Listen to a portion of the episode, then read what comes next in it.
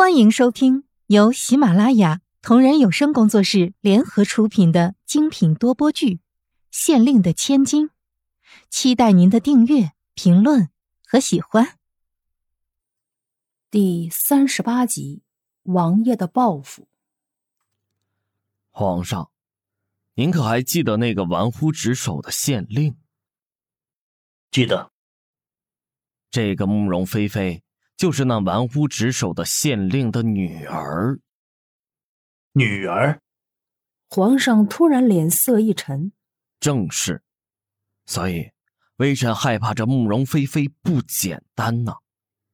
微臣害怕这慕容菲菲是为复仇才接上皇上您的。微臣担忧皇上您的安危呀。说罢，还径直的跪在了皇上的面前。所以，微臣斗胆再次与您说，还望皇上三思啊！皇上眉头一皱，说道：“爱卿请起吧，朕知道了。请皇上恕罪，微臣再次扫了皇上的兴，还望皇上仔细想想，微臣说的话中的厉害呀！”知道了，起来吧。皇上站起身来说道。感谢王爷今日的款待，朕就此回宫了。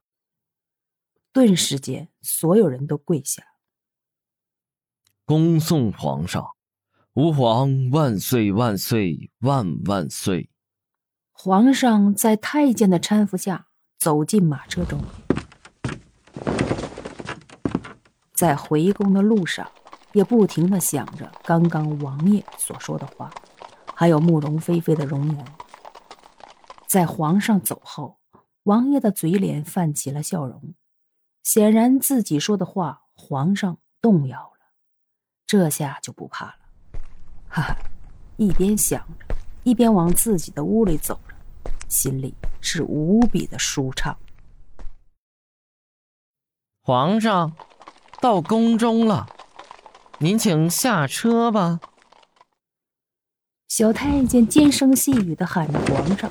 搀扶着皇上下了车，回到寝宫中，独自躺在床上彻夜无眠。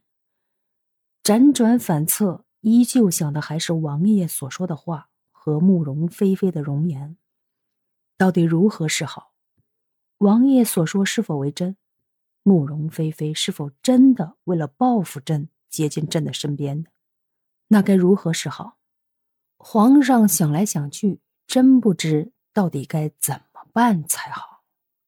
御书房，皇上平时批阅奏章、决定军机大事的地方。此刻，皇上手里拿着古卷，眼睛微微眯了起来，似乎在思考着什么。自从王爷那天邀请过去赴宴以来，皇上就一直是这个样子。尤其是王爷的那番话，让皇上更是陷入了。沉思当中，自己身为一国之君，后宫佳丽三千，虽然并不是个个都是名门望族之女，但也都是贤良淑德之辈。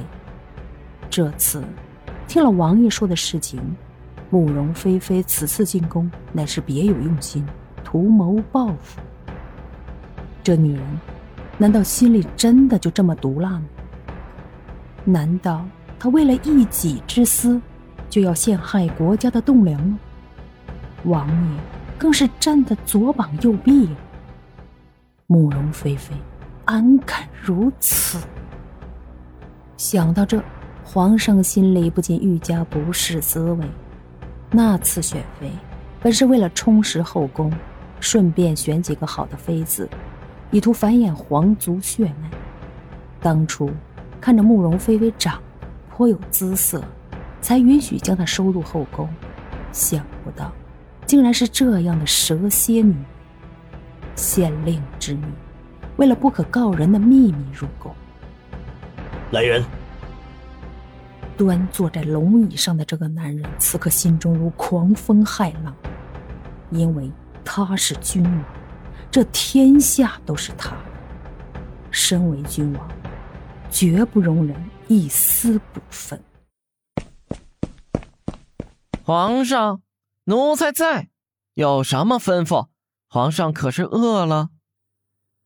小太监听到皇上的呼唤，急急忙忙的跑了进来，回话道：“听到这平时机灵又十分会讨好自己的小太监的话，皇上怎么听怎么不舒服，愤怒的说道：‘该死的奴才！朕饿不饿自然会说，你妄图揣测圣意，是不想活了吗？’”小太监听到这话，双腿一软。立马跪了下来，不断磕头告饶：“左一个奴才该死，右一个皇上饶命。圣意难测，便是如此。常言道，伴君如伴虎。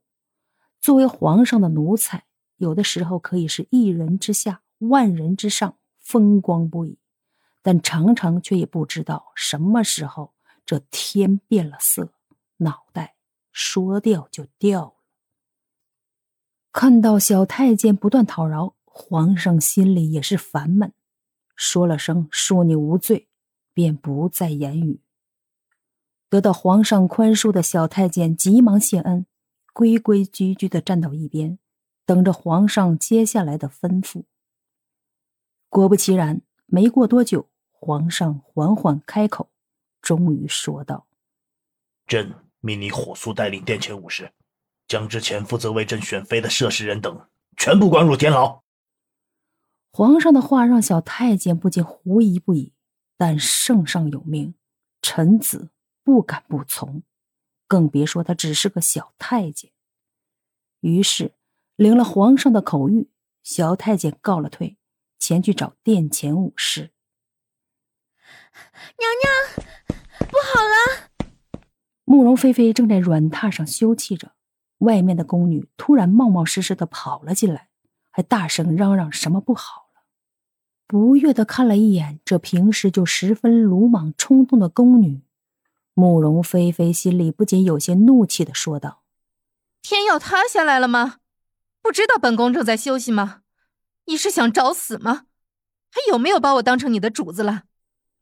慕容菲菲的话。让这宫女表情瞬间由亢奋变成死沉死沉的，嘴巴张口欲言，却又一副说也不是、不说也不是的样子，让人看得有些忍俊不禁。终于，小宫女缓缓的叹了口气，说道：“娘娘，奴婢知错，可是奴婢真的有天大的事要告诉娘娘，而且还是跟娘娘您有关的。”本集已播讲完毕。下集精彩继续。